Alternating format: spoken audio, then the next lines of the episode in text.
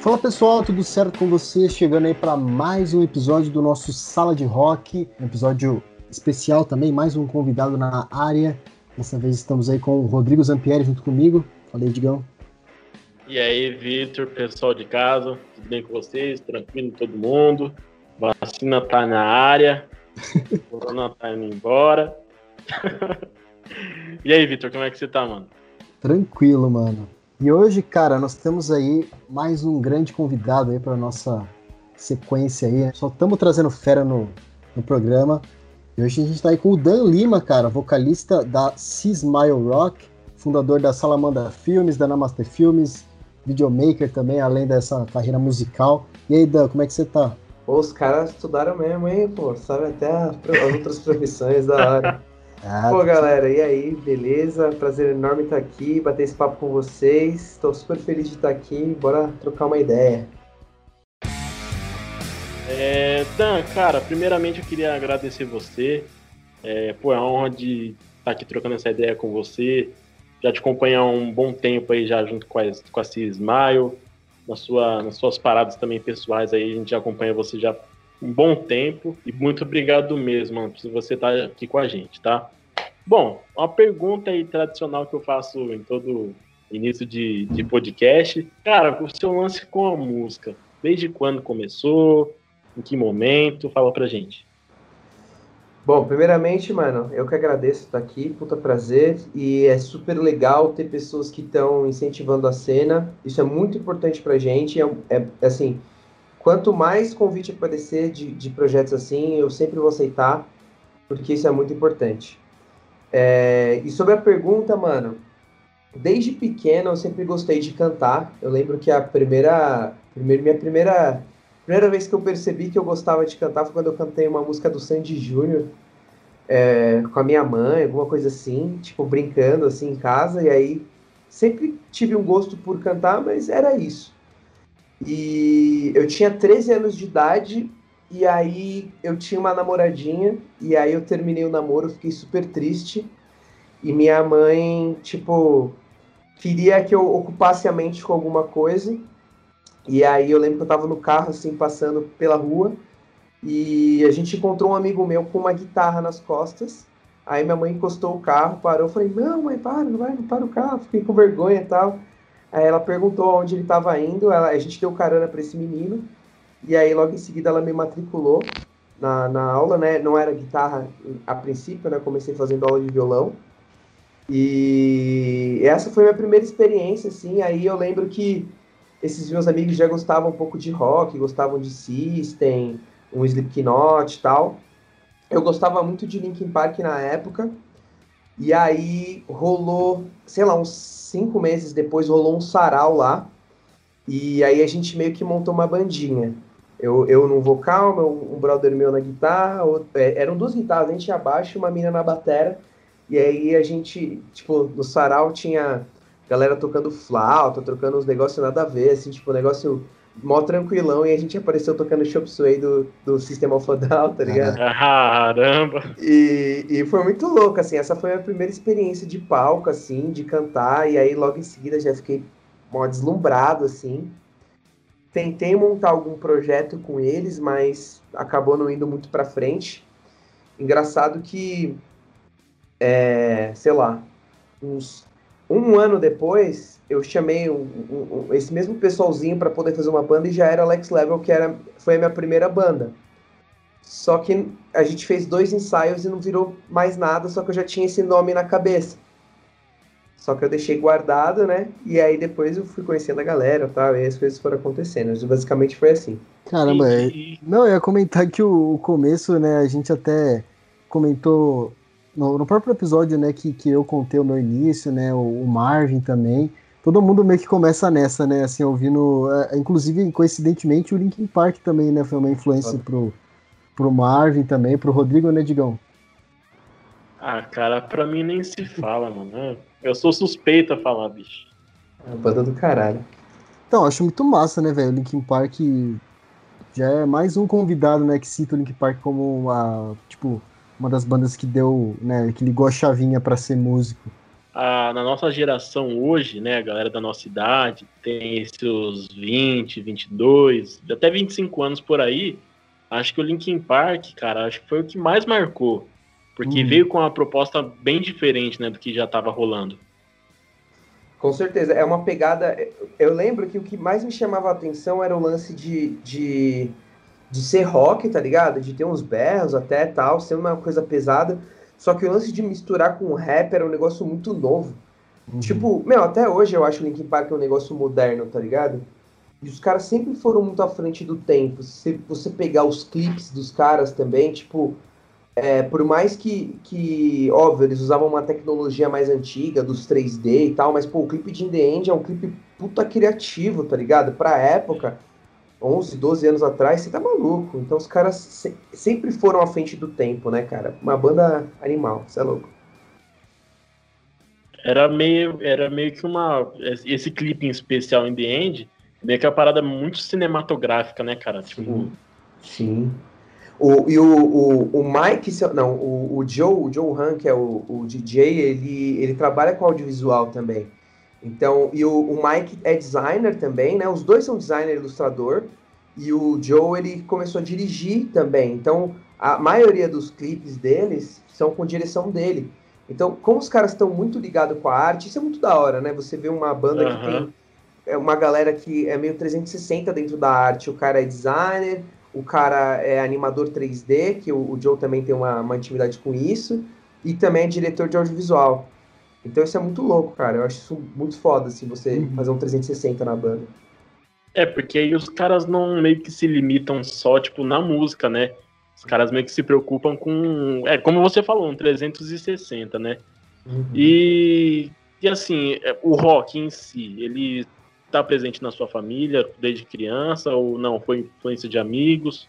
Mano, na verdade não, velho. Na verdade nem a música tá, tá assim, tipo, próxima da minha família, porque minha mãe não gosta de música, assim, ela ela ouve uma música ou outra, assim, os sertanejos dela, mas é muito pouco, ela não curte.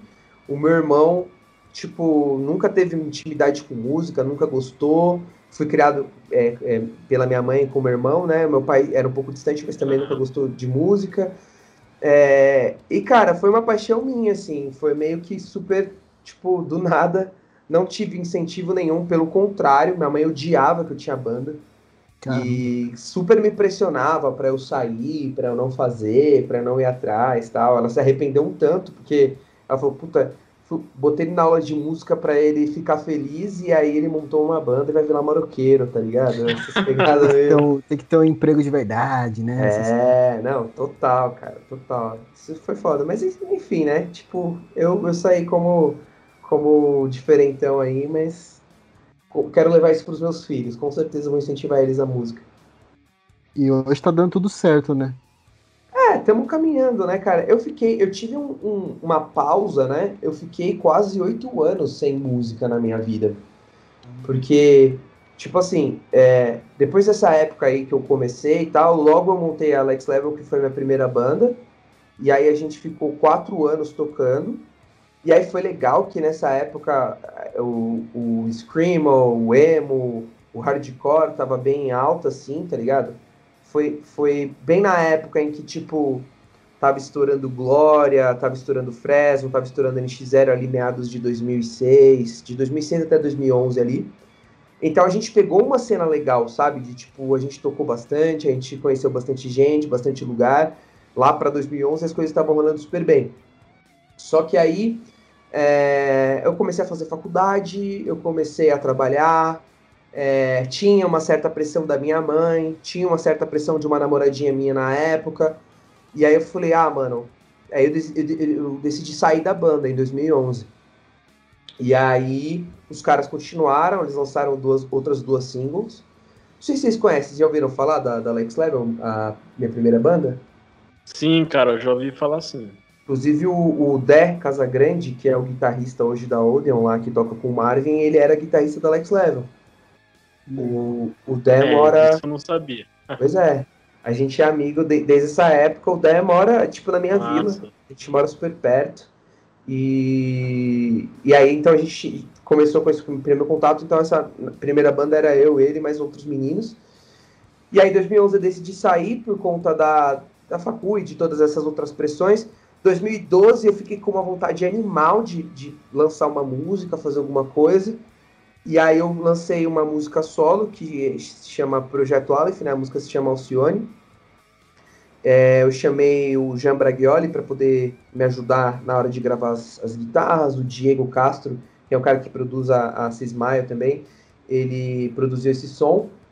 E, e, mano, aí foi a minha última experiência de fato como, entre aspas, uma banda, mesmo não sendo uma banda, mas de fato um projeto meu. Então eu tô, entre aspas, desde 2012 é, sem um contato com música. O único contato que eu tinha é de vez em quando colar num show. 2014, a Cismael me chamou para fazer um feat. Eu, eu, gravei uma música com eles, que é a do EP Zero, que se chama Elementos. É, gravei essa música com eles. Aí eu, eu colava, assim, às vezes em show, porque, assim, foi engraçado que eu conheci o Bap, Bap, que é o guitarrista, né, da, e único membro uhum. original da Cismael, eu conheci ele na faculdade bem em 2011, né? Então a, a Cismaio já tinha tocado com a Alex Level, que é minha banda antiga, e, e aí a gente, tipo assim, se viu, mas não se falou, e aí na faculdade, e aí a gente trocou uma ideia, ficamos muito amigos tal. Eu lembro que na época ele estava compondo a Aura, que é uma das músicas aí que é meio que música tema da Cismaio, assim, que, que a galera realmente gosta muito. Sim. Ele estava compondo eu, eu adoro, eu adoro. Ah, eu Tipo, eu acho que é uma das melhores músicas da Cismar também. A minha esposa também gosta. E, e aí ele tava compondo a Aura, eu tava compondo essa música aí do Projeto Aleph, a gente trocava as pressas, trocava uma ideia, e aí em 2014 ele me chamou para fazer o feat dessa, dessa música Elementos. Aí em 2015, o Eric, que era o antigo vocalista da Cismile, ele se desligou da banda, e eles tinham um show no hangar para fazer. E aí eles falaram assim, Dan, a gente tá precisando de alguém para segurar as pontas, só que você tem uma semana para tirar todas as músicas. Caramba. Aí eu meio que quase infartei, assim, né? Mas eu topei o desafio. E, e aí eu, a gente ensaiou, acho que, sei lá, quatro vezes naquela semana. Aí a gente fez esse show no hangar. Foi um puta show, foi muito louco. Tem até uns videozinhos na internet que o, o brother nosso gravou. Só e aí, nesse mesmo dia, depois do show, rolou um convite para entrar na banda. Acho que não sei se a galera sabe disso. Mas antes do Dinho entrar, rolou um, um papo assim, e aí, mano, vamos fazer, vamos rolar. Só que eu tava em outro momento de vida também, tava com outros projetos tal, e eu acabei falando, ah, acho que não é o momento. E ainda bem, porque depois entrou o Dinho, e o Dinho foi um puta vocalista pra banda, super agregou, eu acho que o do que somos feitos e o Chains fica muito bem na voz do Jim. E foi muito foda isso. E aí eu fiquei nessa, assim, tá ligado? Meio que, tipo, sem contato até rolar o último convite para entrar na Cismaio. E foi quando eu aceitei no ano retrasado, 2019. É engraçado porque geralmente, cara, quando a gente conversa com o pessoal assim da música, fala tipo quando começou, quando que foi o estopim para começar, foi, acho que o seu caso é meio semelhante o do Marvin. A gente estava conversando, né? Não sei se o Vitor lembra, ele falou que né, ele estava em casa e aí de repente os caras chamaram ele para cobrir cobrir, cobrir o outro batera e ele, tipo, tinha pouco tempo para pegar não sei quantas músicas lá. E depois disso saiu a oportunidade dele entrar na, na banda, né? Então é muito engraçado essas coisas, né? Porque é, é meio que de repente, né? Não, total. Às vezes a gente vai, ou vai por bem ou vai por mal. Então, tipo, a Sim. pressão vai lá algum... e tem que ir pra cima. De alguma forma tem que acontecer, né? Exatamente. Bom, é, só, só, só, só para fazer um, um adendo, Alex Level, ela começou mais com, com cover, vocês faziam cover ou já foi direto para a questão autoral? Mano, é, assim que a gente começou a tocar, só que, tipo, nem era banda mesmo, assim, era tipo, a gente se juntava, tinha o nome da banda, mas a gente nunca tinha feito show e tal. A gente tocou dois covers que foi Song 2 do Blur, manja aquela ah, música do, do FIFA? Sim. E a gente tocou uma música do Third Seconds to Mars também. Só que assim, a gente tocava e ensaiava para brincar. Só que aí, nesse mesmo tempo, assim, a gente já começou a compor algumas músicas. E aí depois do primeiro show a gente só tocava música autoral mesmo. E, e foi indo assim, mas é, foi um projeto bem autoral, assim, teve pouquíssimos covers que a gente fez. É, nesse início vocês tocavam um cover e como é que começou a história do, assim, para você? Você sempre, desde o início, sempre gostou da composição? É, como que foi para você a criação mesmo, né? A parte artística da, de criação das músicas? Então, é, na, na, nesse mesmo tempo, quando, quando a gente ia começar, com, começar com a banda, com o Alex Level, eu trocava muito ideia com o Luigi, que era o batera que estudava comigo. E, e aí eu brincava aqui em casa com o meu violão, e aí eu já tinha feito uma música é, que chamava Infratores da, Infra, Infratores da Lei, que falava sobre protesto e tal. Só que, tipo assim, uma música bem, bem zoada, assim. E aí eu mostrei pro Luigi, ele falou, caralho, que da hora, mano, você sabe compor música, que louco. Então, tipo assim, sempre foi um negócio que é, é, foi natural, sabe? Eu fui fazendo, aí depois eu, eu, criei uma outra música chamada Identidade, que foi a segunda música que eu fiz, que a gente nem tem gravado também, nem essa Infratores da Lente tem gravado. E, e aí foi rolando, assim, foi muito natural. Eu sempre, é, a partir daí, eu sempre criava, pensava alguma coisa, e mesmo agora, é, mesmo tendo ficado oito anos sem, sem compor, por exemplo, é, vira e mexe eu pego o violão e crio muita melodia. Se você pegar meu celular, é, eu sempre gravo no celular, tipo, alguma melodia. Então, às vezes eu tô no banho, eu pego o celular, começo a criar melodia. Às vezes eu tô de boa em casa, tô no computador, tô trabalhando e vem melodia na cabeça, eu vou criando e eu vou guardando essas coisas. Então, é, é muito é muito natural, assim, esse lance de criar. E principalmente melodia, cara. É um negócio que eu tenho um puta tesão em criar. Refrão, cara. Refrão é um negócio que eu gosto muito. É... E aí, na, na, o processo de composição da Cisma é bem legal, porque o BAP é muito bom de métrica. Então, às vezes, uhum. eu, eu, eu, trago umas métricas um pouco mais retas, o BAP vai trabalhando as métricas, tipo, deixando mais, mais dinâmico, a métrica mais versátil. E, e eu gosto muito de criar refrão, de criar melodia, de letra também, gosto de, de, de, criar. Então, a gente faz a parada meio que junto, assim. Então, é, geralmente ele, ele. Ah, pensei essa música com esse tema. Ele chega com o instrumental, ó, eu tô com essa música meio que pensado para esse tema. Aí, beleza. Aí eu crio algumas coisas, crio algumas letras, crio algumas métricas, algumas melodias, a gente senta no Skype junto e vai batendo, vai trocando, ó, aqui é legal, aqui não é, papapá, papapá, até chegar e pegar o negócio junto. Então, eu gosto muito de compor assim com o Baco, flui muito bem, e é sempre muito natural esse lance da composição, sempre gostei. Ah, que massa. E você acha que, tipo, assim, né, vocês têm a forma de vocês compor, mas você acha que tem alguma fórmula é, pronta, tipo, que possa ser padrão que a galera possa usar para compor? Você, como, como, como compositor, você acha que tem alguma fórmula assim ou não? É uma questão realmente mesmo que é natural de cada um, depende da cabeça de cada um? Como que é esse lance? Mano, eu acho muito que é um flow natural de cada um, mas você pode utilizar coisas que, que te ajudam. Eu vou dar umas algumas dicas assim do que eu faço, uhum. que funciona para mim. Se você for ver, por exemplo, é, algumas bandas, eu não sei se o Pense, por exemplo, é, se eles criam a letra antes e depois é, criam a melodia. Mas me parece que sim, me parece que eles primeiro eles criam letra depois que a melodia. O Ponto Nulo no Céu também é uma banda que me parece que eles criam letra e depois a melodia.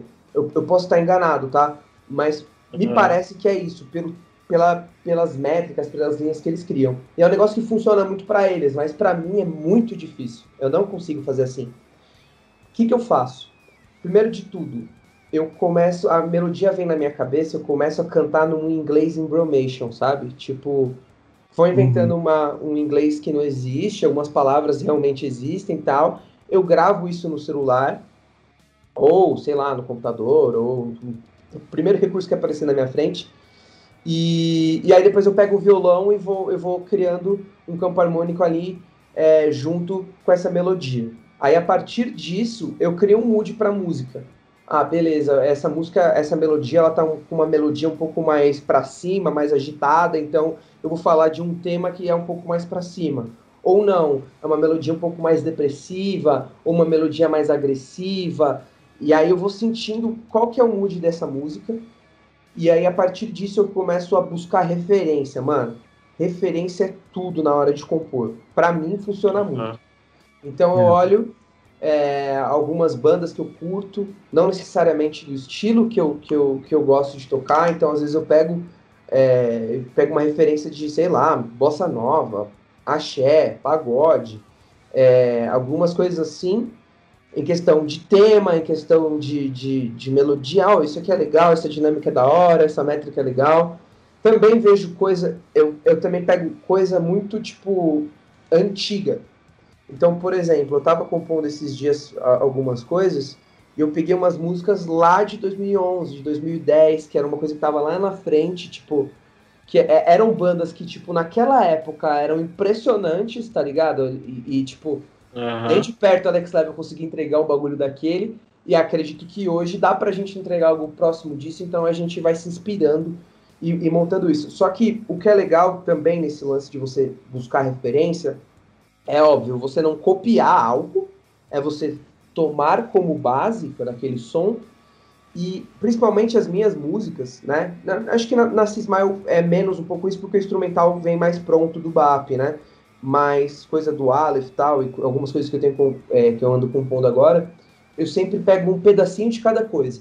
Então, ah, eu gostei disso daqui dessa música, isso daqui dessa música, isso daqui daquela, daquela outra, daquela outra, e aí eu vou montando de uma forma diferente, uma estrutura diferente, pedacinhos de músicas que eu gosto.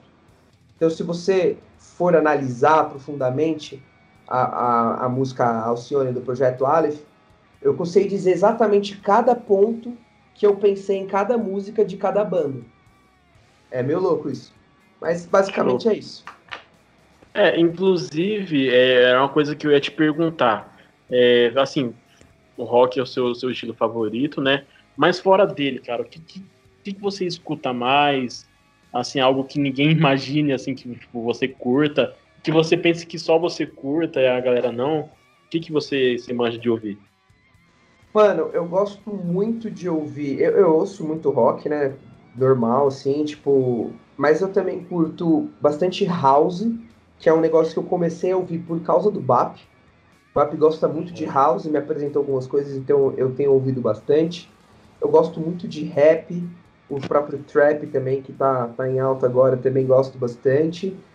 E, cara, mais ou menos isso, assim, mas eu não tenho muita frescura hoje em dia para ouvir música. Às vezes aparece é, eu coloco algumas playlists mais aleatórias aqui, eu curto, assim, tá ligado? Não, não tem preconceito, não. Entendi. É, bom, a gente sabe também, né? Assim, a gente que né, procurou saber quem te acompanha também, é, né? Que além de tudo, né, além de compositor, cantor, né, você toca também, você também trampa com, com filme, como filmmaker também, né? Uhum. E, inclusive, quem, quem gosta muito disso também é o Vitor. O Vitor queria falar um pouco de você, com você sobre isso. Mas. É, na verdade, eu sou formado em produção audiovisual, né? Recentemente me formei. Então, acho que dá pra gente conversar um pouco, né? É, você contar pra gente como é que foi a sua trajetória aí né, nesse ramo aí de filmmaker, como é que foi o início, de onde despertou a vontade de, de ingressar na área. Pode crer. Então, mano, é, eu sempre, a, o audiovisual sempre foi uma opção para mim por conta da música, né? Porque, tipo, eu costumo brincar que todo mundo que trabalha com audiovisual é meio que ou é músico ou é músico frustrado. Porque, tipo, não tem como, velho. É um negócio que tá, tem muito a ver. Muita, ó, uhum. muita gente vai pra fotografia e pro audiovisual. Muita gente. Então, é, o, o, o, interesse partiu muito por, por ver software de edição de áudio, isso ser muito parecido com, com música, edição e tal. E, e, meu, desde pequeno isso sempre foi uma escolha para mim. Sempre pensei em rádio e TV. E aí me formei em rádio e televisão em 2015. Fiz vários estágios em, em alguns lugares, trabalhei na Rádio Mix. Só que aí eu, eu falei, ah, pô, que da hora, Rádio Mix, né? Vou entender como é que funciona uma rádio e tal. Só que é um negócio meio foda, porque estagiário lá, meio que você entregava panfleto, tá ligado? Atendia telefone. E zero contato com o audiovisual em si, sabe? Uhum. E, e aí depois eu entrei numa fundação para pessoa com deficiência visual. Eu trabalhava fazendo audiolivro.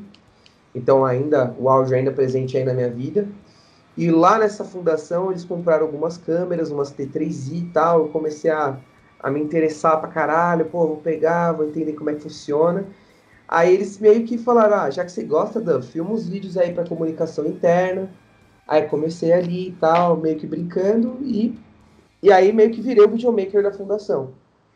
Só que quando eu me formei, eu, eu queria crescer um pouco mais, assim, conhecer outras coisas. Aí, aí eu conheci o, o, o Motion, né, que é o, o, o After Effects, né, as animações no After, que é um negócio que eu gosto pra caralho também. Fiz alguns cursos, aí trabalhei no interior um pouco, na, na Crota Educacional, me mudei para lá, morei em Valinhos uma época.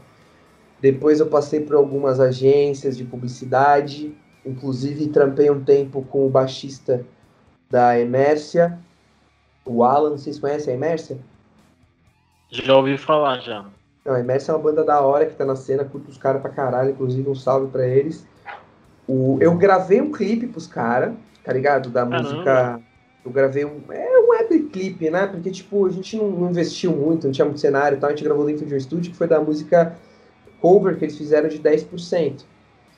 E aí, é, a gente ficou brother, eu e o Alan, o Alan falou, mano, tá rolando aqui alguns jobs e tal. Aí ele me chamou pra trampar com ele. Aí eu freelava lá na agência que ele trampa, uma agência bem grande, bem da hora. É, e aí depois de um tempo eu falei, ah, vou montar meu CNPJ e vou começar a trampar por conta. É, eu saí da produtora que eu estava trabalhando e comecei a seguir sozinho, assim. Eu conhecia muito terapeuta na época, porque eu estava muito nessa pira. Inclusive, depois eu falo um negócio que é, que é curioso também. Mas eu estava muito nessa pira aí de, de autoconhecimento, de espiritualidade e tal. E aí eu conhecia muito terapeuta. E os terapeutas precisavam de vídeo. Então uhum. eu criei a marca Namaste Filmes para poder atender esses terapeutas, essa galera de autoconhecimento, porque eles às vezes achavam a produtora que ah, não, eles não tinha muito a ver com eles, e aí eu conseguia ter uma linguagem parecida com eles tal, uma forma acolhedora de atender, e aí curtia, os caras gostavam e rolava trampo. Só que também, ao mesmo tempo, eu sempre tive muito receio de colar, por exemplo, numa empresa, é, sei lá, de outro setor, sei lá, de ramo alimentício, de indústria, e falar, ah, Namaste Filmes, tá ligado? Uhum. Porque é um negócio que às vezes é meio nichado. Às vezes os caras, sei lá, meu, o cara é evangélico, ou o cara tem outra religião, e namastê, algo. Já liga, é. né? A... Sim, sim. Que aí foi quando, no começo de 2020, ano passado mesmo, começo do ano passado, tem um ano isso, aí eu mudei minha marca para Salamandra Filmes. No começo eu mantinha o Namaste Filmes ainda, agora eu tô até meio que desligando, assim, meio que desativando a Namaste Filmes, porque eu consigo atender os mesmos clientes com a Salamandra Filmes, então é, é não tenho nenhum outro empecilho, então eu tô atendendo muito como Salamandra Filmes mesmo. E é isso, mano, caminhando, né, tentando seguir a vida nesse, nesse, nesse aspecto de a produtora de vídeo ser a, a, uma forma que eu consigo ganhar dinheiro e a banda, por enquanto, ainda sendo um hobby, mas se Deus quiser, em algum momento. Eu acho que sempre vai acabar sendo, porque rock no Brasil é um negócio muito difícil de dar dinheiro, mas espero é. que a banda pelo menos se sustente. Eu achei massa que você comentou, então, basicamente a, a sua parte de videomaker surgiu por conta da música, né? Do, você já gostava de música. Totalmente, totalmente. É, é meio que inevitável, cara. Eu acho que sei lá, o, o, mesmo tesão que eu tenho por áudio, eu tenho por vídeo, assim. E, e hoje eu acho que se pá, eu tenho até mais tesão por vídeo do que por áudio, assim, por que pareça. Mas e na parte de produção musical, você chegou a aprofundar um pouco ou foi mais pro, pro, pra essa parte de vídeo mesmo? Então, eu queria muito ter aprofundado, mas foi meio engraçado que depois, depois desse ato que eu tive aí de oito anos longe da música, eu, eu adormeci isso dentro de mim, no, no sentido de que, tipo assim, eu não, nem tinha violão mais, pra você ter uma ideia, não tinha guitarra, vendi minha guitarra, vendi meu violão, e, mano, 100% distante da música. Então, eu não tive tempo de aflorar isso. Então, é um negócio que eu tô querendo aflorar agora. Esse ano que eu, que eu voltei a, a compor mais coisas mais minhas, comecei a pensar nisso. Já conversei muito com o Sérgio, que é o, o, o Camada que produziu Black Days, que é o, o cara que faz as programações do Emerce também. A gente falou algumas coisas de programação. eu quero muito começar a, a desenvolver isso dentro de mim, mas isso não rolou ainda, assim. Acho que por conta dessa, dessa pausa que eu tive da música. Uhum. Ah, então é um eu plano acho... futuro seu, né? Sim. Eu acho que eu acho muito interessante porque a cena que está surgindo com as bandas novas hoje, né? A Cismaio, tem a Ext, a Odeon, é uma galera que todo mundo sabe fazer alguma coisa. Então, Verdade. Então, tipo, são bandas, são bandas que estão surgindo, mas com um trampo de muita qualidade. Uhum. Que são caras que já manjam, já foram atrás para saber, e eles mesmos fazem, né? Mesmo não, não tendo muitos recursos, cara, e fica uma qualidade muito boa. Isso não, é uma coisa então... que tá chamando muita atenção, né? Total, total. E tipo assim, é uma parada que que eu acho que, por exemplo, é, antigamente, quando eu tocava lá com o Alex Level, a gente era muito criança ainda, era muito adolescente. Então a gente não tinha dinheiro, né? Não trampava, então é, é, era fazer uns bicos para ganhar uma grana, então clipe era um negócio incogitável. E propriamente a, a, tecnologia não movimentava ao nosso favor naquela época também, sabe? Tipo, a, a, quando eu comecei a tocar era mini DV ainda, não tinha câmera, nem as mirrorless e é, aliás, era DSLR naquela época, acho que era muito caro ainda tal. Então era um negócio assim que tipo era muito distante. O audiovisual era muito distante, é, não tinha muito estúdio. Então a tecnologia se movimentou ao nosso favor. Então, por exemplo, você vê o, um Dé Casagrande, por exemplo, ele produz na casa dele, ele grava na casa dele.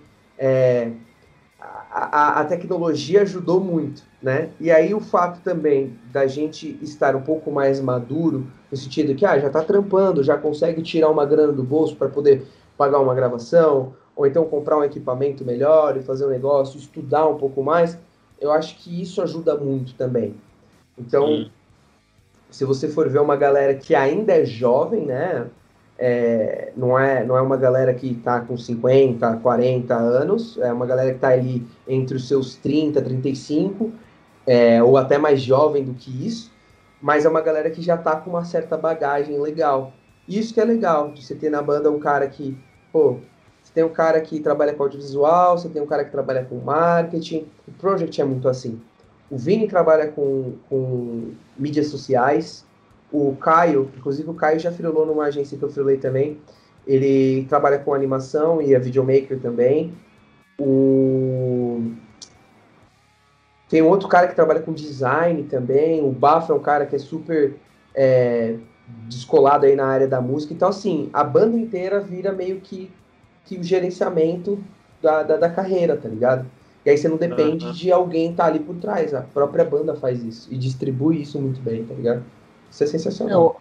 Eu, eu acho que é para onde as coisas estão caminhando mesmo hoje em dia, né? Porque não é mais igual era nos anos 90, né? Que tinha uma gravadora que gerenciava. Hoje em dia, né, com as mídias sociais, é a própria banda que faz isso e agrega para todo mundo, né? Eu acho que vocês que já estão aí né, na cena vão passar isso pra galera que tá chegando, né? Vão falar, galera, já dá o toque, né, pessoal? Uhum. Façam você mesmo, corram atrás. O Marvin comentou isso aí, né, no, no episódio que ele tava aqui. Hum. E acho que você está reforçando mais ainda, né? Nesse é lado do, do audiovisual, no caso. Não, é isso, é correria total. E hoje a internet é muito rápida, as coisas acontecem de uma forma extremamente rápida. Só uhum. que ao mesmo tempo eu vejo que, tipo, a oportunidade tá muito maior dentro de cada nicho. Porque era o que você falou. Antigamente você tinha que ter uma puta gravadora injetando puta dinheiro, porque você não vai ser alavancado, não tinha como você alcançar as pessoas. E hoje a gente tem internet, hoje em dia a gente consegue monetizar com o Spotify. Na época que eu comecei não tinha Spotify, então não tinha forma de monetizar. Só que ao mesmo tempo, na época que eu comecei, onde tinha Orkut, esses primeiros movimentos de comunidade, mano, era tudo orgânico e a gente alcançava pra cacete, cara. Até 2012, por exemplo, o som que eu lancei, esse som tem 200 mil visualizações, 200 mil plays no YouTube. Não tinha Spotify na época. E é play pra cacete, que hoje em dia, se você soltar, eu, eu não tenho é, fé de que, tipo assim, sons que são lançados em 2020, 2021, daqui oito anos vai ter tanto play assim. Porque hoje em dia também tem uma certa dificuldade que as, pessoas, as mídias sociais precisam que você é, pague para poder alcançar mais pessoas. Então, eu, por exemplo, não sei se vocês estão sentindo isso, eu estou sentindo um pouco nos últimos, no último ano, nos últimos dois anos, que o YouTube caiu demais, cara. Tipo, o alcance do YouTube, você vê muitas bandas da cena, banda de rock, tá muito difícil você ter um, um, uma, uma visualização, um alcance bacana. Né? O Instagram tá um pouco melhor tal, então eu fico um pouco receoso com essa entrega também, de ser um negócio que, tipo assim, ah, beleza, a internet está dando acesso para muita gente, só que ao mesmo tempo está pulverizando muito, e para filtrar, as pessoas estão, as mídias sociais estão cobrando para que você alcance pessoas. Então isso também me dá um pouco de, de receio de não ter uma forma de crescer de forma orgânica também, que é o que as bandas precisam, porque a gente não tem apoio de ninguém. Aham. Uhum. É, e esse lance da, da tecnologia, eu acho que ele tanto ajuda como atrapalha um pouquinho também. Uhum. Porque, assim, por experiência própria, eu e o Vitor, a gente, né, a gente é músico também, e a gente está com um projeto né, de produção, a gente entrou nessa área de produção musical né, faz um pouco tempo, e, e o legal da tecnologia são, é a disponibilidade de ferramentas que ela dá para a gente. Uhum. É, tem, tem programas que já é um, meio que um estúdio pronto para você mixar, não, não exige muita coisa, é lógico que você tem que buscar ali o estudo para aperfeiçoar, mas é uma coisa que se você já tem uma ideia, você consegue trabalhar. Não é como antigamente que você precisava de um contrato para uma banda, você precisava de, precisava de, algo, de assim, mais de um produtor para desenvolver algo, desenvolver uma música, tirar a sua ideia da cabeça. E é que nem você falou, tem essa questão da, do YouTube também, né? De, de meio que limitar o alcance. É, depois que. Eu acho que assim, depois que veio essa parada da, da, da indústria. Assim, não falo nem do YouTube, mas da indústria da música, é, colocando um pouquinho de peso aí na questão dos direitos autorais, eu acho que deu essa, um pouco essa reduzida, né? Então é, é que nem você é que nem você falou, tem né, a tecnologia tá aí, mas acho que tem um lado ruim e um lado bom também. Só que eu vejo mais o lado bom é, prevalecendo, né, que vem surgindo coisa nova aí a todo momento, do que o lado ruim, né? Não, sim, é, é, é bem por aí. Existem muitas vantagens do que desvantagens, mas como tudo na vida, tudo vai ter dois lados, né? E o movimento está sendo muito mais esse. Acho que dependendo de como for o desempenho daquela banda, daquele artista, ele vai ter um aporte de uma gravadora. Só que primeiro ele tem que virar para depois acontecer o aporte. Antigamente era o contrário. Rolava o aporte antes para depois é, estourar. Então é um negócio que assim, ou a banda acorda e começa a entender um pouco de marketing, de divulgação, de interação com o público, produzir os próprios eventos. Isso é, isso é sensacional, cara. Na minha época não tinha isso, eu não tinha. Eu, eu tinha 16, 17 anos, você acha que eu ia montar um evento? Nem fudendo, morria de medo. Tinha medo de pegar ingresso para vender. Agora, tipo, mano, é muito da hora você ver uma galera até bem mais jovem que a gente, tipo, mano, vamos fazer o nosso evento, divide com as bandas, cada um entra com um pouquinho de dinheiro para poder fazer o cheque calção, não sei o que, não sei o que. Depois, meu, divide o lucro, paga a casa, paga os roads. Então, isso é animal, cara. Eu acho que a gente nunca viveu tanto a ideia do do it yourself como hoje. E o próprio Spotify dá essa possibilidade até da gente conseguir monetizar. Hoje a, a Cismile, ela tem bons números no, no, no, Spotify. A gente já entrou em duas playlists internacionais no ano passado, ano retrasado, final do ano retrasado, Animal. começo do ano passado, com as músicas do EP Chains. Então isso foi muito louco, que deu um puto a gás, assim, foi muito da hora. E a gente consegue manter um número ali até que razoável, assim, para a cena, de ouvintes mensais, que gera uma certa receita que a gente consegue bancar algumas coisas, é, uma parte de um clipe, gravação, essas coisas a gente consegue bancar com que a gente consegue monetizar de direitos autorais. Isso é animal, que na época que eu comecei eu nunca imaginei que a gente conseguiria. Né? Então é, é algo que realmente é positivo e tem as suas partes negativas, como tudo na vida. Show, show. Bom, você você falou de Cismaio. É, eu queria, queria entrar agora no assunto principal, que é a, que é a Cismaio. É, eu conheci, cara, a Cismaio com um cover de Rap Lord do Raikais. Cara, eu achei muito insano, cara. A parte do, do Speed, é, que faz naquele Screamo. Cara, quando eu ouvi aquilo, eu falei, mano, que banda é essa, bicho? O que me chamou muita atenção foi a, o peso né, que a banda tem, tanto, tanto instrumental quanto na voz. E é uma banda sensacional. E, cara, e, né, você já, já teve uma proximidade com eles né, um pouco mais atrás. Mas qual foi o momento, cara, que, que chegou que, não, agora vai e você entrou na banda?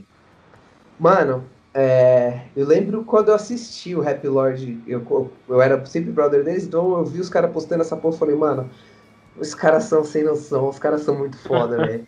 Eu falei, mano, como é que os caras lançam um bagulho desse cheio animal também? Eu gosto um pouco da bunda, sério. E aí. Só que aí, beleza, né? Eles lançaram tal, todas as paradas tal, eles estavam numa vibe. Só que o Dinho, que era o vocalista, ele mora, mora, né? Ainda mora lá em Londrina. Então é um pouco distante, né? para fazer as coisas e tal, as correrias de banda. E o Dinho também é, se tornou pai. Então, é, as coisas acabaram meio que pesando, assim, para ele, de ficar indo e voltando, é, tem questão de show, tem composição, tem gravação, tem ensaio, e aí tem que cuidar do filho e tal. E aí ele decidiu se desligar da banda. E, inclusive, teve até um show em 2019 que o Dinho não pôde ir, e aí o Trujis, que é um brother nosso, Trujillo, cantou. E nesse show eles me chamaram para fazer o, cantar aquele feat meu lá em 2019. E isso fazia uns quatro anos que eu nem trocava ideia com o BAP, assim, a gente acabou se distanciando, não conversava mais. E foi muito engraçado que nesse show, que foi lá na, na Jai Club, eu acho, é, mano, a gente trocou uma ideia que, que parecia que a nossa amizade estava intacta, assim. E aí a gente trocou muita ideia, conversou, foi muito louco tal. Eu já conhecia o Gui, já conhecia o Lobo tal, todo mundo. Foi muito bom. E dois meses depois, um mês depois, o BAP me ligou. E aí ele meio que, que começou a trocar ideia de outros assuntos, tal, não sei o que. Ele falou, então, Dan, o, o Dinho tá para sair da banda tal. Você não tá afim de tocar com nós? Aí eu fiquei meio apreensivo, assim, eu falei, caraca, será que é o meu momento? Será que é da hora? Aí eu falei, ah, eu posso pensar um pouquinho? Aí pensei um pouco, falei, não, demorou. Ele falou, ah, então vamos fazer o seguinte, vamos fazer um ensaio e vamos ver o que sente. Aí a gente fez um ensaio, foi e isso tudo aconteceu em 2019. Eu fui anunciado na banda no meio de 2020. Então, final Caramba. de 2019 eu já estava na banda, o Dinho não tinha, não tinha anunciado a saída do Dinho, ainda estava na banda. Inclusive, quando a banda é, fez a abertura do show do Bullet for My Valentine, eu já estava na banda. Então, assim, pra mim foi meio foda, porque eu tava ensaiando com os caras, tá ligado? E os caras foram uhum. tocar no show e eu não tava lá. Puta que pariu. Que animal, mano. Só que o que foi bom, entre aspas, também, é que eu tinha uma viagem marcada exatamente no dia, uma viagem internacional, que foi exatamente no dia do show do Bullet. Então, foi até bom, porque pelo menos eu não, não fiquei nesse impasse de, tipo, meu, vou viajar, eu vou abrir o show do Bullet for My Valentine, tá? Então, aí, tipo, deu uma equilibrada, assim.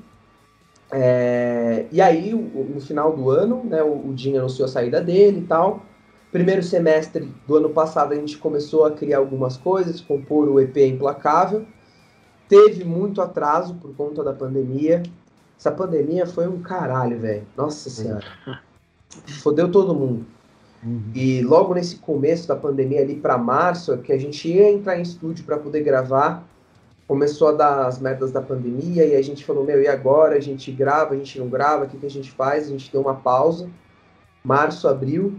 Aí, final de abril, a gente falou, mano, não dá para esperar mais. Aí a gente decidiu gravar em casa. Então o, o BAP tem a, tem a Scarlett dele lá, tal, que é a placa de áudio. A gente gravou lá mesmo, na casa dele, no quarto dele. Gravamos todas as linhas de voz, todas as linhas de baixo. As prés de guitarra já estavam prontas, basicamente, que o BAP sempre faz uma pré de guitarra bem gravada para não precisar gravar de novo. Bateria a gente programou e mandamos para o Diego fazer a mix e a master do EP. Isso foi um processo, um movimento muito rápido. Então, assim, a gente atrasou muito por causa da pandemia, mas depois que a gente falou, ah, é isso, é isso, aí foi tudo muito rápido. Tipo, sei lá, em um mês a gente tava com o EP pronto, e Caramba. no mês seguinte a gente tava com o clipe gravado, e, sei lá, 15 dias depois tá fazendo o lançamento. Foi tudo muito rápido. E, e, essa entrada sua na banda durante a pandemia, né? Sem show, sem nada, para a galera né, ver você em ação tal. Como que foi? Você conseguiu sentir a energia da galera te recepcionando na banda, mesmo no meio da pandemia? Você conseguiu ter esse, esse, é, esse essa aproximação, mesmo que seja à distância?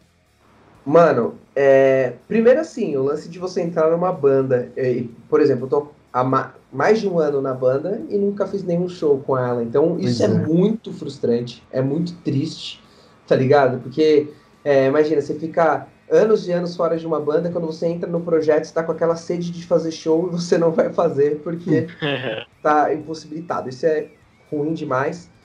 É, não consegui ainda ter uma proporção de sentir a galera, de trocar energia. Eu queria muito ouvir a galera cantando as músicas e trocar é, ideia com a galera. Isso não aconteceu, mas de forma virtual aconteceu bastante.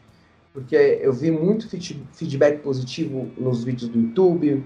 A galera começou a me seguir no Instagram, a gente troca, troca bastante ideia, vem, vem muita gente conversar, oh, achei da hora isso daqui e tal. Então, isso tem sido muito bacana, essa troca.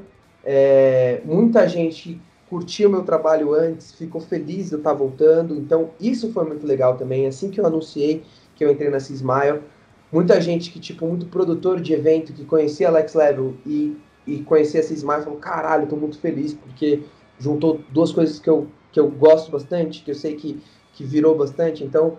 É, foi muito interessante esse movimento, mas eu ainda não consegui sentir isso. Eu acho que eu vou sentir quando a gente parar e fazer de, de, de certa forma, um show e eu acho que aí vai, vai ser da hora, assim, tá ligado? Uhum. É, eu, eu imagino, porque a, essa mesma sensação que você tá, a gente deu para perceber que o Pagani, Guilherme hum. Pagani, que a gente conversou com ele também, Verdade. que entrou na, ele entrou na Eixt, você, eu tô ligado que você conhece a Eixt, né, Dan? Sim, sim, sim. Vocês que me apresentaram, inclusive. Sim, né? sim, eu, eu, eu, fiz, um, eu fiz um, um, um comentando bandas no meu canal, e mandei pro, pro Dan, falei, não, olha essa banda aí. Aí ele, ele achou muito da hora, pirei, você até postou no seu status no, no, no, Stories, né? Do Insta. Não, pirei, pirei, mano. E foi mó da hora que depois que eu postei isso, o Pagani veio trocar uma ideia comigo. E a gente conversou mó tanto, e ele gostava do, do, do som da Aleph e tal. Então, isso é muito louco, tá ligado? De você ver que, tipo, tem gente muito foda. É, outra coisa que aconteceu também que foi bem legal vocês estão ligados que entrou um guitarrista novo no Glória, né? Que é o sim, Indião. Sim, sim. E ele. E aí eu segui ele e tal, ele me seguiu de volta, e aí eu postei um negócio do Glória lá, que eu tava assistindo, acho que tava assistindo a live deles. E aí trocou uma ideia, falou, oh, da hora que você tá assistindo e tal. Eu falei, pô, você agregou muito pro Glória. Ele falou, pô, curto seu som pra caramba. Isso é muito louco, é muito da hora você ver assim, pessoas que você curte, que você vê que tá fazendo um trabalho muito foda que gosta do seu som, da, da história que você teve ali. Então, é, isso é muito gratificante, isso é muito legal, assim, de conhecer pessoas, porque a cena é muito pequena, é um nicho muito fechado. Então, estar presente nesse nicho e, e, e conhecer pessoas, isso é muito da hora, é muito gratificante, assim, saber que você faz parte disso, saca? Sim. Eu até, eu até comentei com, com o Pagani, é, eu falei, mano, eu vou gravar com. Né, a gente já tinha conversado de fazer o podcast né, com o Dan, só tava marcando aí a data. Eu falei, mano, a gente vai gravar com o Dan da Cismaio. Caramba, mano, sério, eu conheço, eu acompanho o trabalho do cara e tal, não sei o quê. E aí foi quando eu falei que você, né, você tinha visto a banda, aí ele falou, não, mano, a gente já tá trocando ideia tal, que da hora, você conseguiu proporcionar isso para mim, que era um cara que eu acompanho faz tempo e eu tô trocando ideia com ele. E eu até lembro de ter falado para ele assim, mano, como a, a gente tem que unir a cena, cara. Todo Exatamente. mundo tem que estar tá unido. Eu até brinquei com ele, falei, ó, já prepara aí pra rolar um feat com os caras. Quero saber, mano. Um prazer, um já, prazer. Já, pre... é, já, prepara alguma coisa aí. Então, assim, foi muito legal. Deu para ver a felicidade dele, que é um cara aí que tá na cena trabalhando, de ver que tá, tá tendo essa união e que os fãs estão ajudando para que, meu, que o intuito é só fazer crescer isso, né? E nesse sentido, é, de ansiedade, ele falou, mano, não vejo a hora também de fazer show, de colar com a galera no mosh. E é uma sensação que vocês estão compartilhando, né? Não, total. Esse bagulho que você falou de união, cara, é um negócio que, que nem vocês estão proporcionando isso. Vocês estão fazendo parte disso.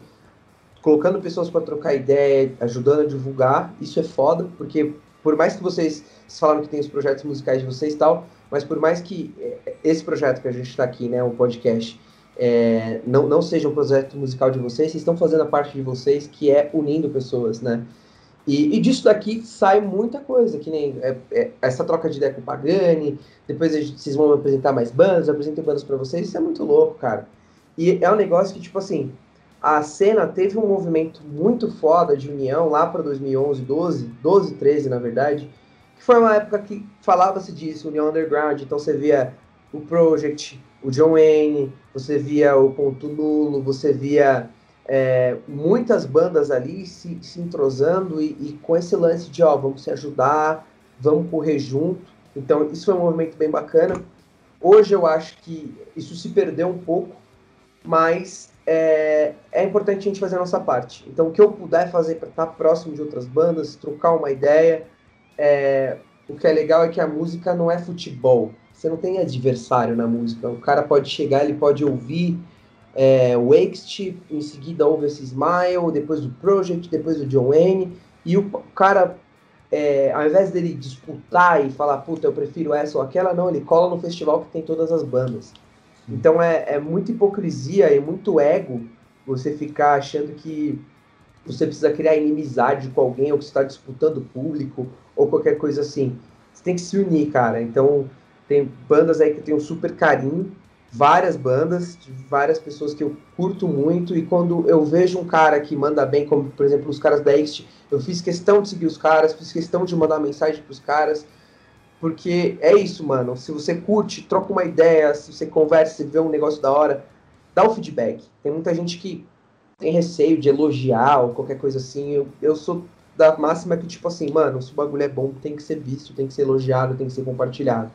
Essa união é muito importante. A cena já é um negócio tão pequeno que se a gente ficar de birrinha, de discussão, de ah, isso é melhor, isso é pior, o meu é bom, o meu é ruim, se a gente ficar nessa pegada, velho, não vai para frente. E o rock tem muito disso.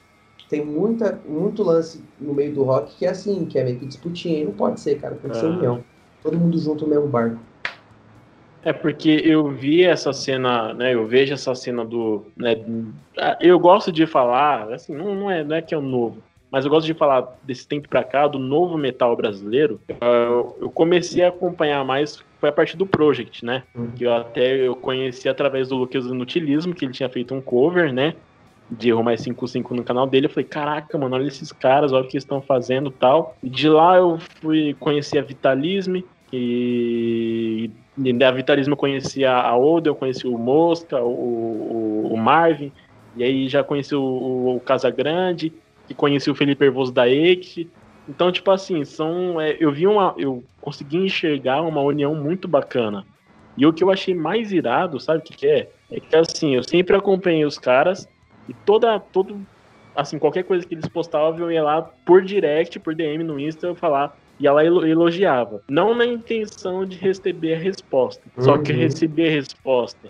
Então, tipo uhum. tipo assim, eu lembro que o primeiro a me responder foi o Marvin. E assim, eu sou baterista, mano. E pra mim ele é, assim, depois do Eloy, mano, é o, é o segundo melhor baterista do Brasil, cara, atualmente. Então, quando ele, ele me respondeu, cara, eu, assim, eu entrei em choque. Eu falei, caraca, a gente começou a trocar ideia.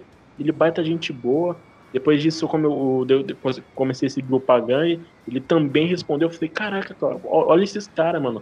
Olha os caras que estão surgindo né? Os caras interagem com o pessoal, eles estão preocupados nisso. Você também, mano, você responde a galera no, no Insta, isso é uma coisa essencial, cara. Uhum. Você tem que ser acessível, cara, sem estrelismo. É. Não, não dá... O bagulho já é tão pequeno que se você for estrelinha e não, e não trocar ideia, tipo assim, óbvio que tem vezes que às vezes eu esqueço de responder, eu sou um, um maluco muito desligado, mano. Então às vezes eu acabo esquecendo. Uhum. Mas, mano, eu acho que assim, já é pouca gente, já é um público pequeno, cara. Você vai, vai ser estrela de não trocar ideia? Mano, tem que trocar ideia, tem que conversar, tem que ouvir feedback, tem que, ó, puta, se o maluco falou, não gostei daquilo, ah, ah, legal, mano, eu vou pegar aqui, pô, talvez eu possa melhorar isso aqui em mim, sabe? Tipo, ah, isso aqui pode ser interessante. E é isso, e não dá ouvido pra hater, mano, porque hater também sempre vai ter. Eu acho que vocês estão fazendo certinho, cara. É, pô, todo mundo que a gente conversou aqui, o Marvel, o Pagani, você agora, Mano, sensacional o trabalho que vocês estão fazendo. Eu acho que é, é o que, como a gente está comentando né, no, no, episódio, acho que é o, é o, futuro, né? As mídias sociais tem que, tem que usar ao favor de vocês para aumentar ainda mais essa cena. E, mano, desejo o maior sucesso do mundo pra vocês, cara. Porque uhum. o que vocês estão fazendo, velho, é muito, muito, muito foda, um som foda. Vocês estão tratando a galera muito bem. E também tem aquela coisa, né? Tipo, como não não, tão, não tá tendo show, né? Acho que é a forma de vocês se comunicarem com os fãs, né? De ter um contato ali, por mais que não, não tenha o show, né, em si. Exatamente, exatamente. A internet tá sendo esse meio de contato. Mano, agora, você tinha comentado, né, aquela parte, quando você estava falando do, dos psicólogos, né, do, quando você começou a entrar no, na parte né, de filmagem, do filmmaker, você disse que gosta bastante de desenvolvimento pessoal, de espiritualidade. Conta um pouco pra gente aí como é que essas coisas entraram na sua vida e como é que você aborda o dia a dia. Mano, isso é um negócio bem curioso, porque, tipo, eu entrei numa vibe muito de, de, de pesquisar sobre esse lance de autoconhecimento. Eu lembro que na época ali, 2014, 14, 13, 2012, eu já, eu, eu tipo, fui para uma linha muito cristã. Eu sempre fui espírita, né? Por conta da minha mãe, da minha família, uhum. de religião mesmo. É, fui para uma linha muito cristã, tanto que a música do Projeto Aleph é uma música totalmente cristã, assim, eu vesti muito essa, essa roupagem em mim. Só que aí em 2014 eu comecei a pesquisar muita coisa e, e me senti aberto para muita coisa. Eu ouvia muito aquela banda em Heartsway, que é a Northlane, não sei se vocês conhecem. Vocês manjam? Um pouquinho, eu manjo um pouco de alguns, na verdade, alguns amigos meus já me falaram delas, só que não cheguei a ouvir. São duas bandas australianas muito fodas e que tem essa pegada de, de falar um pouco sobre desenvolvimento pessoal e, de certa forma, espiritualidade. Então, eu, eu comecei a me envolver nisso, assim, sabe? Só que eu, eu fui muito profundo nisso. Então, eu conheci inúmeras religiões, conheci é, inúmeras formas de autoconhecimento, desde terapia, terapia holística, é, até, por exemplo, em 2017, se eu não me engano, eu consagrei a ayahuasca. Vocês já ouviram falar? Já. consagrei a ayahuasca a primeira vez. É, fiz um curso xamânico. Que e massa. conheci, assim, sim, foi uma fase muito foda que eu tive um contato é, bem sobrenatural, assim, sabe? De tipo, de conhecer minhas ancestralidades e perceber que tem algumas coisas aí xamânicas com relação a isso. Enfim, uma brisa muito espiritual mesmo. E nessa parada da ayahuasca, eu consagrei três vezes.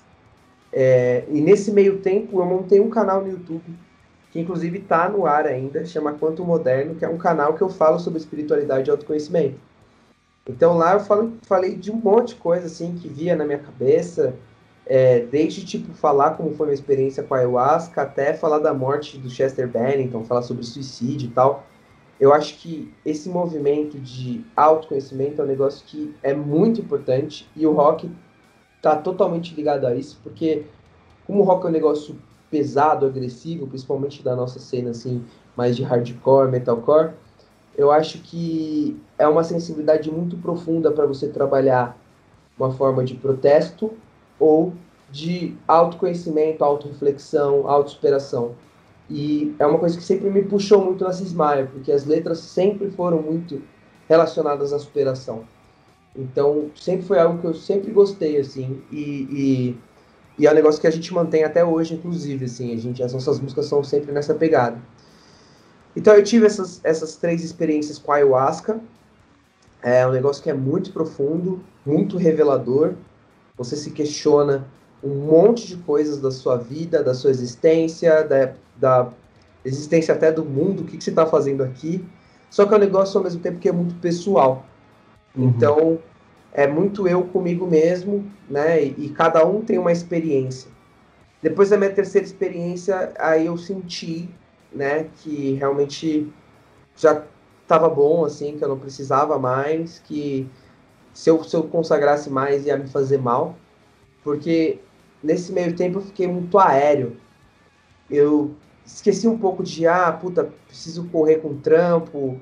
Eu ficava pensando muito só nisso, assim, ah, puta, sabe uma brisa de, ah, será que vale a pena? Por que, que eu vou viver a vida sendo que, tipo, no final todo mundo vai morrer, sabe? Sim, Umas brisas meio loucas, assim.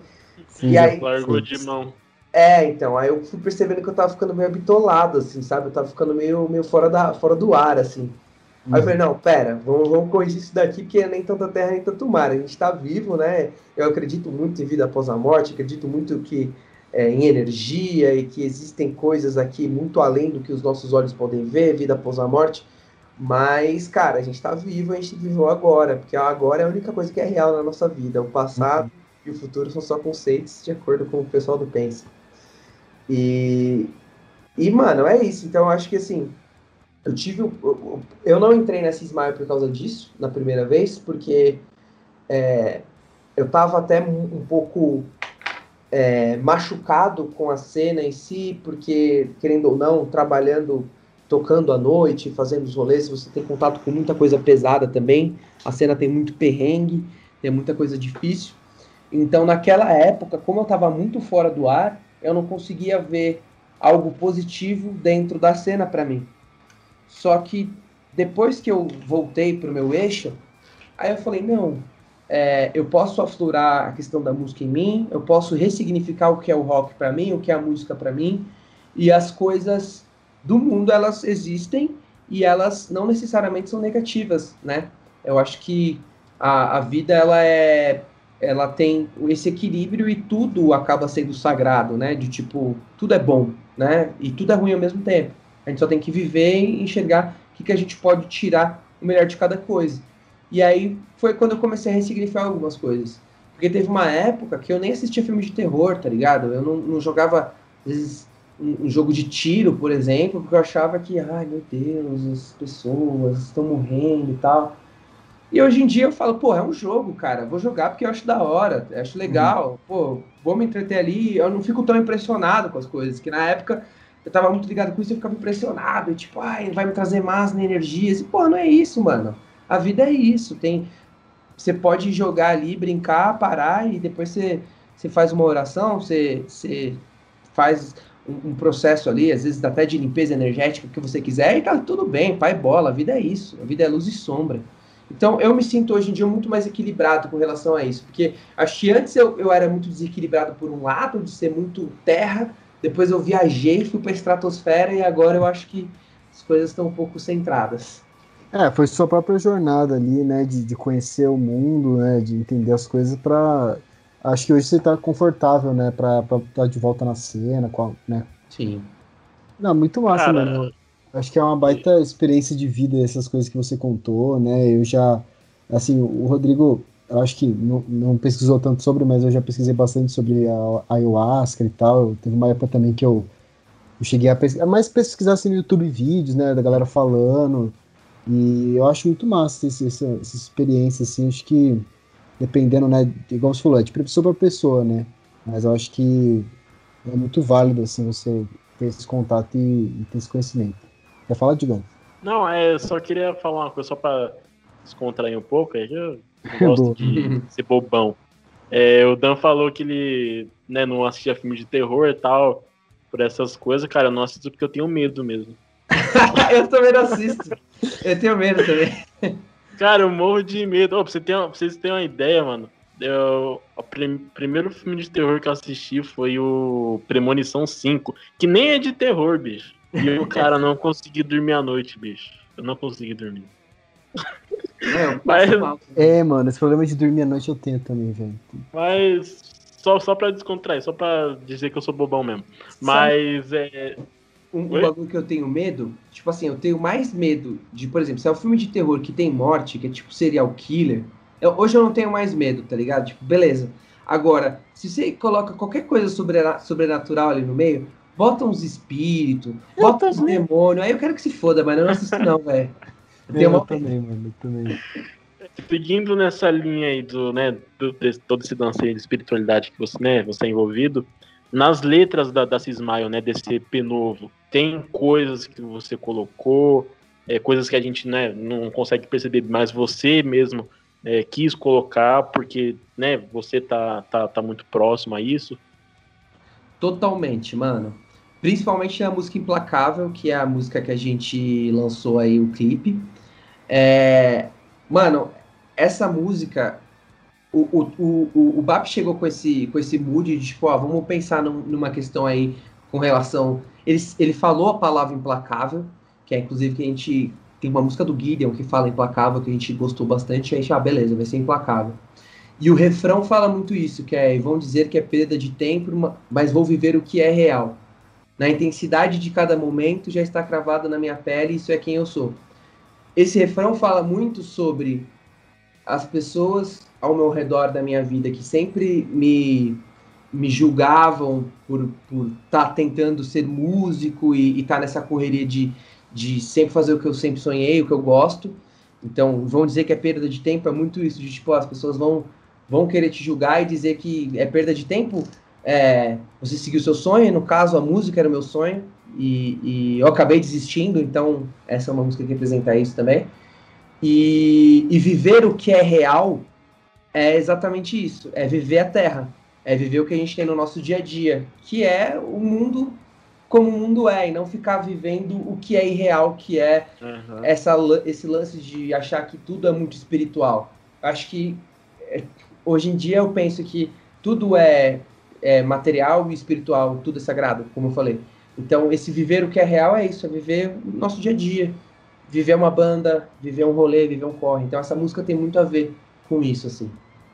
Eu acho que uma, tem uma palavra que pode, né, pode definir tudo, é meio que um equilíbrio, né? Você saber separar as coisas, saber qual que é o momento certo, né, de tocar em cada coisa. Eu acho que as pessoas, mesmo aos poucos, estão conseguindo aprender isso, né? Totalmente. Eu acho que é, esse é o maior anseio do ser humano, buscar equilíbrio. Só que a gente, a gente quer buscar equilíbrio, mas de certa forma a gente é muito incoerente, até nas emoções, né? Porque às vezes a gente tá, ah, beleza, eu tô calma, de repente acontece um bagulho que deixa a gente triste pra caralho, deixa a gente feliz pra caralho.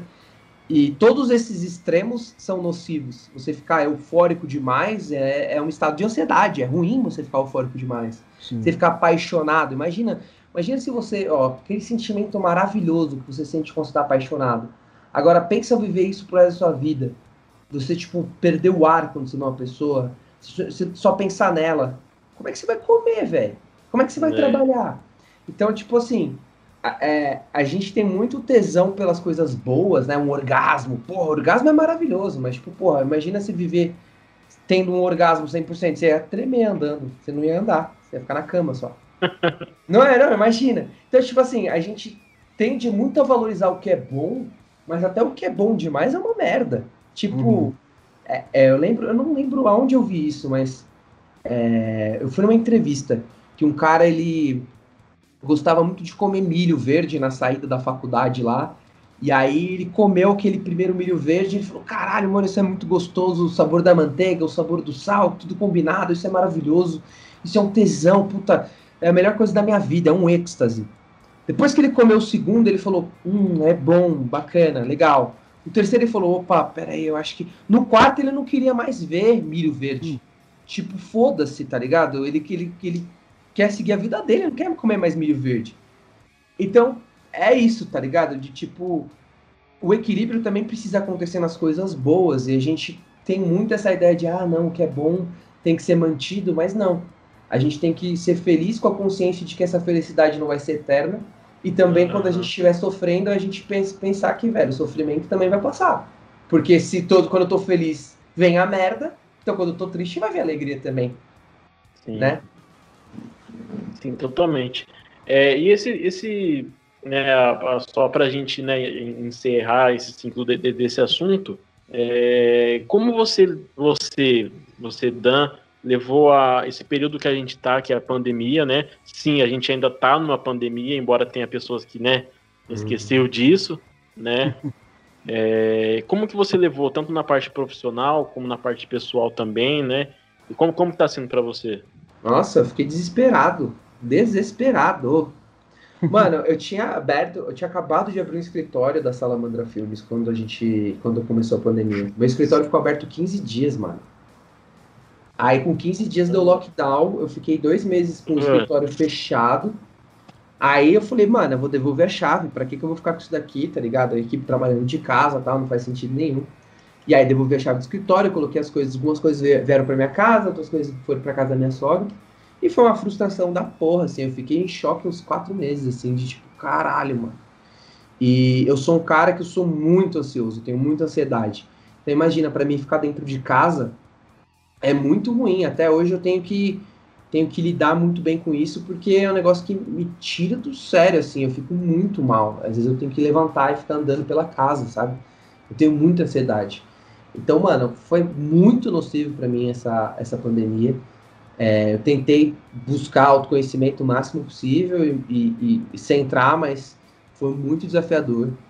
Lá pro final do ano passado, que as coisas melhoraram um pouco, eu comecei a fazer um pouco de esporte também, isso me ajudou muito. E ultimamente tem uma coisa muito foda que me ajudou bastante, que é eu tô tomando agora óleo medicinal de maconha, CBD. E, mano, isso mudou a minha vida, porque hoje eu tomo minhas gotinhas, tá ligado? É só o CBD, não tem efeito psicoativo. Uhum. Eu só fico tranquilo, fico calmo, não é um remédio tarja preta, não tem contraindicação. E, e, mano, isso tem me ajudado demais, assim, né, nessa questão de acalmar na pandemia. Agora eu sinto que eu tô um pouco mais centrado, assim, sei lá, desde o segundo semestre do ano passado para frente, talvez um pouquinho mais ali. É, tô mais calmo, mas é um bagulho que é foda, mano, porque é pesado, mano. E você vê, você vê uns brothers morrendo, né? O Fá, o Fá que faleceu. Pois é, cara. Isso foi, foi um tiro, assim, tá ligado? Acho que foi a primeira perda da cena, assim, que a gente teve. Isso foi foda. Eu tive duas tias que faleceram. É, então o bagulho é um negócio que rouba a brisa, tá ligado? Rouba muito a brisa. É, até uma coisa que eu até também comentar com você, né, que aconteceu essas semanas aí, que foi a, né, o falecimento do Fá, da John Wayne, né, que né, a galera sentiu muito nessa perda. É uma perda gigantesca, né, para a cena do metal. A John Wayne tá aqui pertinho da gente, a gente é aqui do lado de Perus, né, já. Uhum. Uma banda aqui de Perus, a gente tá do ladinho. Eu já tive a oportunidade de trombar ele uma vez, cara, ele foi gente fina demais comigo. E quando eu fiquei sabendo dessa notícia, cara, eu custei acreditar.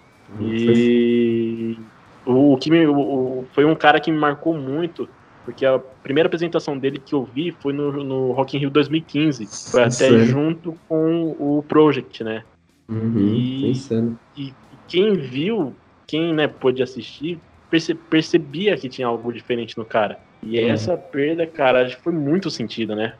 Nossa, total, cara. O maluco sempre foi muito do bem. Eu troquei ideia com ele algumas vezes. O cara sempre foi muito de boa. É um cara extremamente talentoso, um puta frontman. Foi um baque, assim, o choque. Eu falei com ele, sei lá. Quando ele postou, ele fez uns stories falando que tinha tava com tuberculose e tal, mas tinha melhorado, que ia voltar a trabalhar. Mandei mensagem pra ele, falei, mano, se precisar, qualquer coisa, dá um salve aí. Não sabia que você tava mal tudo de melhor, tá? Valeu, valeu, obrigado. E depois foi um puta choque, assim, ver que o cara faleceu. Então, é uma perda muito grande para todos, assim, né? Porque ele é uma pessoa muito boa também, além de um puta músico, né? É, o, o, que, o que a gente deseja é que, que a família né, esteja bem, apesar de tudo, que a banda continue seguindo em frente, que continue levando o legado que ele deixou, né? Uhum. Foi foi algo muito bacana. E, bom, e falando também desse ano, né, dessa questão da pandemia, é, quais são suas expectativas, embora a gente não consiga prever muito o que vai vir pela frente, né? Mas aí com certo otimismo por já ter a vacina, todas essas coisas e tal. É, qual é a sua expectativa né, em relação a esse Smile? Se vai vir álbum novo aí? Você pode adiantar alguma coisa pra gente? Qual que é o lance? Bom, mano, expectativa de show a gente Tá, não está querendo levantar expectativa, né? É, apesar de que eu creio que talvez no final desse ano possa ser que role alguma coisa. E é assim que falar, ó, tá liberado evento, meu, a gente vai atrás para poder fazer um show, para a gente juntar aí umas bandas brother, para a gente fazer um show da hora. E sobre esse ano, cara, tem muita novidade, muita novidade boa. É, a gente a gente está compondo, bastante coisa, inclusive ontem eu vi umas press muito fodas, assim, que eu fiquei em choque. É, não sei se eu deveria, ter, deveria falar isso, mas eu vou falar. A gente vai lançar um álbum esse ano. Álbum Boa! Full. Primeira mão, hein? Primeira mão. Eu, o Bafo vai me matar, mas a gente vai lançar um álbum completo esse ano. Até por isso que a gente, a gente, tipo, deu uma pausinha ali de, tipo, que a gente fez o último lançamento e que foi da Kennedy, do, do cover que a gente fez. E aí a gente falou, ah, mano, vamos lançar, que a gente já tava com uma música pronta, vamos lançar? Ah, vamos, tal. A gente tá com uma música pronta gravada. Prontinha, prontinha, 100%. Só que aí, ah, beleza, vamos esperar o ano virar. E quando o ano virou, a gente falou, caralho, mano, se a gente lançasse um álbum? Porque, mano, é, aí, é aí que tá, né? Contra um movimento que todo mundo tá lançando single, single, single, e isso é muito foda, faz muito tempo que a Cismaia não lança um álbum, né? O último álbum que a Cismaia teve foi Sobrevivência, que foi o primeiro álbum, que, tipo, é um negócio que é, já, já foi batido tal, não, não é um álbum muito bem gravado. Então, até mesmo como legado, a gente quer, quer gravar um full. Então, vai vir um full aí, vai vir uma pegada foda, vai ter feat. E é isso, mano. É o que eu posso adiantar agora, mas o bagulho tá, vai vir da hora.